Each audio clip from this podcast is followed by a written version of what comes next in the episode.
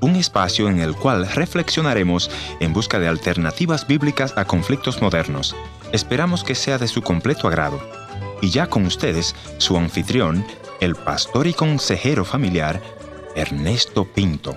La burla, el acoso, lo que ahora llaman bullying, puede dañar el corazón y las emociones y el autoestima de tus hijos. Así que cuida mucho, pregúntales cuando llegan de la escuela cómo los están tratando los maestros y también sus compañeros.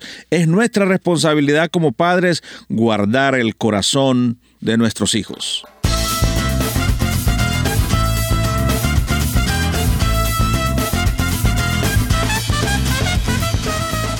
Historias que cambian el corazón. Bienvenido al encuentro de hoy. Yo soy tu amigo Ernesto Pinto.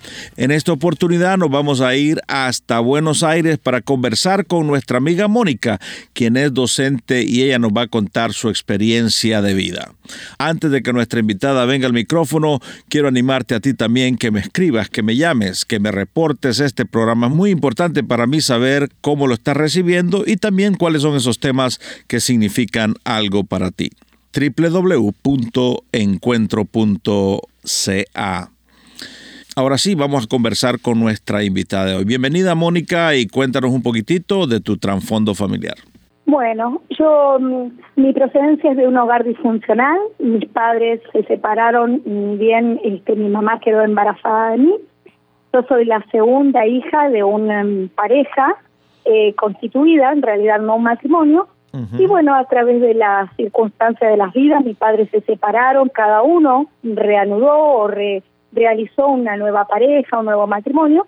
Así que mi hermana y yo fuimos criadas más que nada por abuelos maternos y abuelos paternos. O sea que ninguno de los padres se hizo responsable de ustedes, sino que los abuelos terminaron criándoles a ustedes. Creo que más que nada mi mamá sí se hizo responsable en acompañarnos los primeros por ahí meses y años. Pero bueno, al después este cada uno rehacer su vida o rehacer su vida emocional o afectiva a través de otra pareja, sí. este bueno, nosotras fuimos contenidas, digamos, más por los abuelos, sobre todo por una cuestión económica donde mis abuelos tenían posibilidad de un trabajo mejor, entonces, bueno, viendo esa perspectiva también de crecimiento un poco eh, profesional de ellos y, y por una cuestión de que tanto mi papá como mi mamá habían rehecho su vida o habían tenido una nueva pareja, nos vinimos a vivir con mis abuelos a 1200 kilómetros de eh, donde nacimos. ¿Extrañabas a tus padres? Extrañaba a mis padres, pero sobre todo a mis abuelos maternos, con quienes transité la primera parte de mi infancia, porque no recuerdo mucho el haber convivido con mi papá. Sí y con mi mamá algo, pero con quien más yo transité la primera parte de mi infancia fue con mis abuelos maternos, así que extrañaba más mis abuelos maternos, mis primos, mis tíos, el pueblo en donde yo recuerdo que crecí y disfruté tanto los primeros años de mi infancia. Esa parte yo la extrañé muchísimo. O sea que cuando te moviste de, tu, de la casa de tus abuelos a 1200 kilómetros, ¿con quién te fuiste a vivir? Con mis abuelos paternos. Ah. Mi primera infancia yo la transité con mis abuelos maternos, los papás de mi mamá. Entiendo. Y después, eh, a través, fui con mis otros abuelos. Pero 1200 kilómetros no son como son en la actualidad. En aquella época no había ni WhatsApp, ni redes sociales, ni teléfono de línea. Muy poca gente tenía teléfono de línea. Así que la comunicación se mantenía escasamente a través de cartas que tardaban a veces semanas y hasta meses ¿Cómo extraño las cartas? Yo me, fascinaba recibir cartas y ahora todo es por correo electrónico. Es un mundo completamente diferente. Pero como niña, yendo a la escuela, ¿hubieron algunos desafíos eh, por la situación eh, que vivías en tu hogar? Cuéntanos. Bien, eh, si bien yo me mudé dentro de mi mismo país, la forma de hablar de la ciudad de Mendoza, de la provincia de Mendoza, nuestra tonada, un tipo de palabras, vocabulario, cambia completamente o cambia bastante respecto al eh, español rioplatense, castellano rioplatense, que es el que hablan así, aquí en Buenos Aires. Entonces, uno de los desafíos como niña fue aprender a hablar, entre comillas, como se hace acá.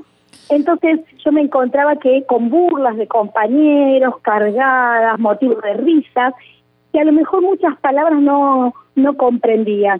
Y el modo de las cosas, así que para mí fue un desafío yo en ese entonces, que era hasta ese momento una niña alegre, sociable, contenta, me convertí en una niña más bien solitaria, muy lectora de libros, eh, muy introspectiva, me costaba muchísimo hablar, me costaba muchísimo preguntar dudas, hacer de amistades, de nuevas amistades, porque aparte extrañaba y lloraba mucho.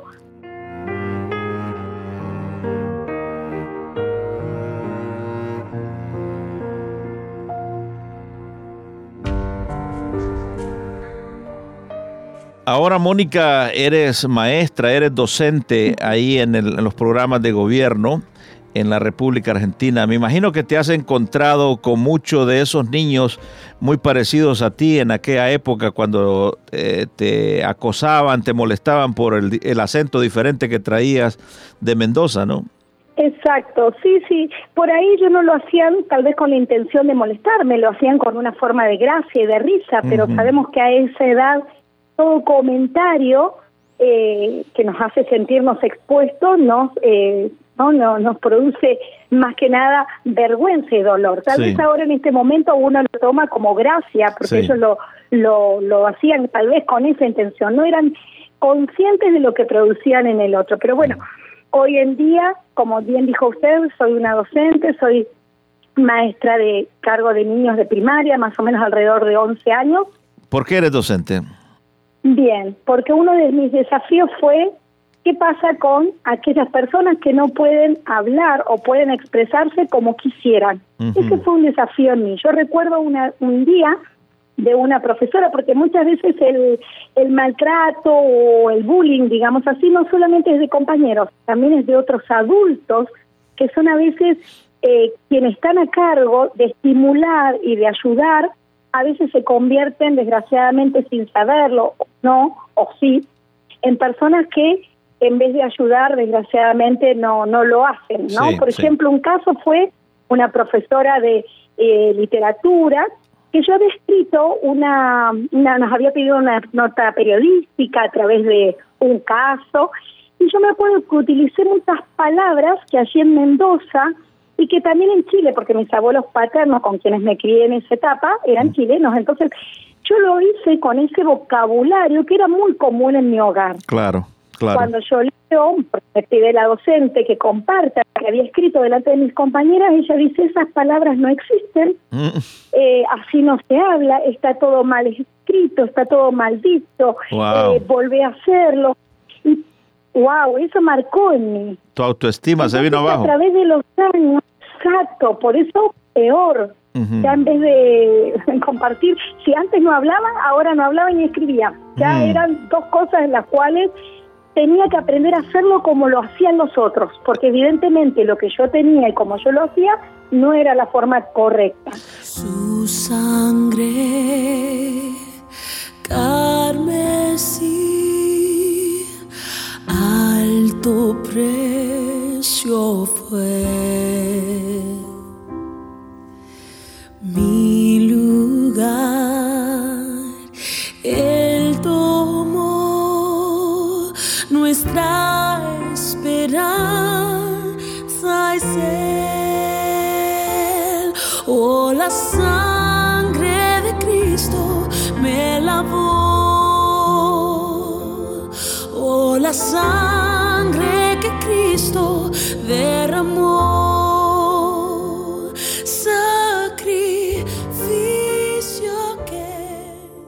Mónica, tengo conocimiento que tú eres una mujer de fe y en medio de nuestra sociedad, especialmente en, las escuelas, no nos permite muchas veces eh, hablar de nuestra fe a los alumnos. ¿Cómo hacemos para compartir eh, tus principios con aquellos que están necesitados ahí en la escuela?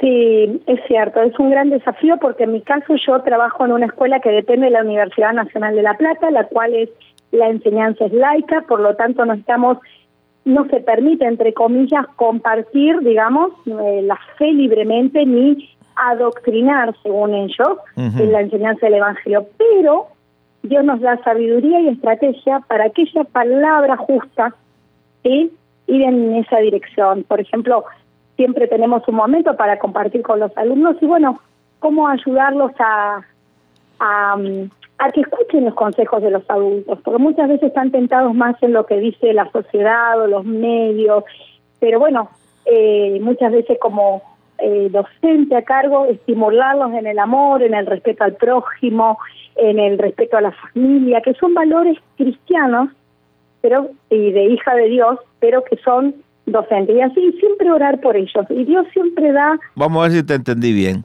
Tal vez nos pueden prohibir que nosotros les hablemos, pero no nos pueden prohibir que oremos por ellos, o tal vez en aquellos momentos libres en el cual puedas escuchar el corazón de ellos, te abren la oportunidad para que le hables de Cristo. Contanos si hay alguna experiencia en las cuales has compartido tu fe y alguno de los alumnos ha respondido positivamente una adolescente que hacía mucho tiempo que no veía a su papá. Ella estaba siendo criada por eh, su abuelo, sus abuelos, muy similar a la situación. Y ella le costaba mucho perdonar a su papá porque eh, su papá había formado otra nueva familia, años que no la veía.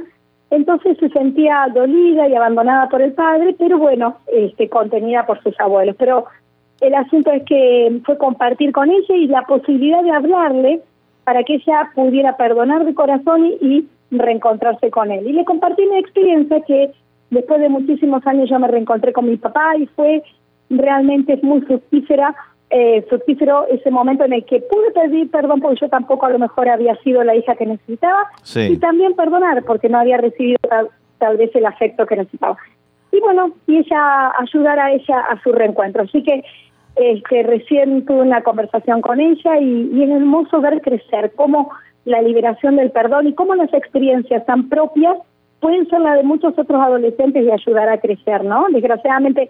O sea que me estás diciendo que guiaste a esta señorita a perdonar a su padre y el perdón que viene del cielo, que Cristo Jesús compró para todos nosotros en la cruz del Calvario hizo la diferencia en esta chica.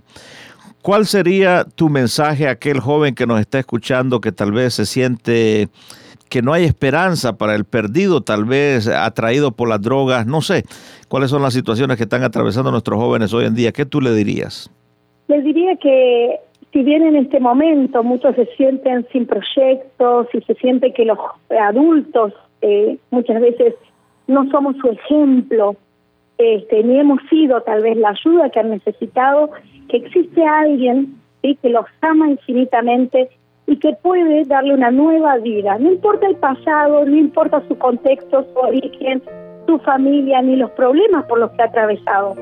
En las manos de Dios, Él revierte todo lo malo en bueno y nos bendice ¿sí? con nuevas amistades, con nuevos proyectos. Así que le diría que entrega su vida, su corazón a Cristo Jesús, que lo acepte como su Señor y Salvador.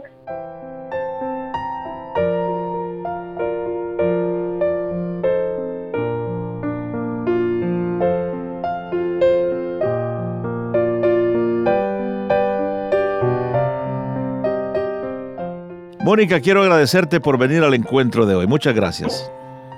Muchísimas gracias a usted, pastor. Que Dios les bendiga y también a la amada audiencia y que pueda hacer de bendición estas palabras que compartimos. Bendiciones.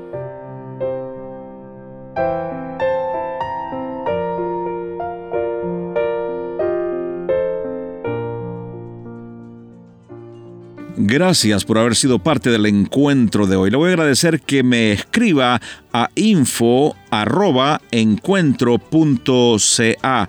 También puede visitarme a nuestra página en el www.encuentro.ca. O si desea escribirme una cartita postal, escríbalo entonces a programa radial Encuentro 225 Riverton Avenida WPG Manitoba R2L 0N1 Canadá. Será hasta nuestro próximo encuentro. Soy tu amigo Ernesto Pinto recordándote que Dios te ama y yo también.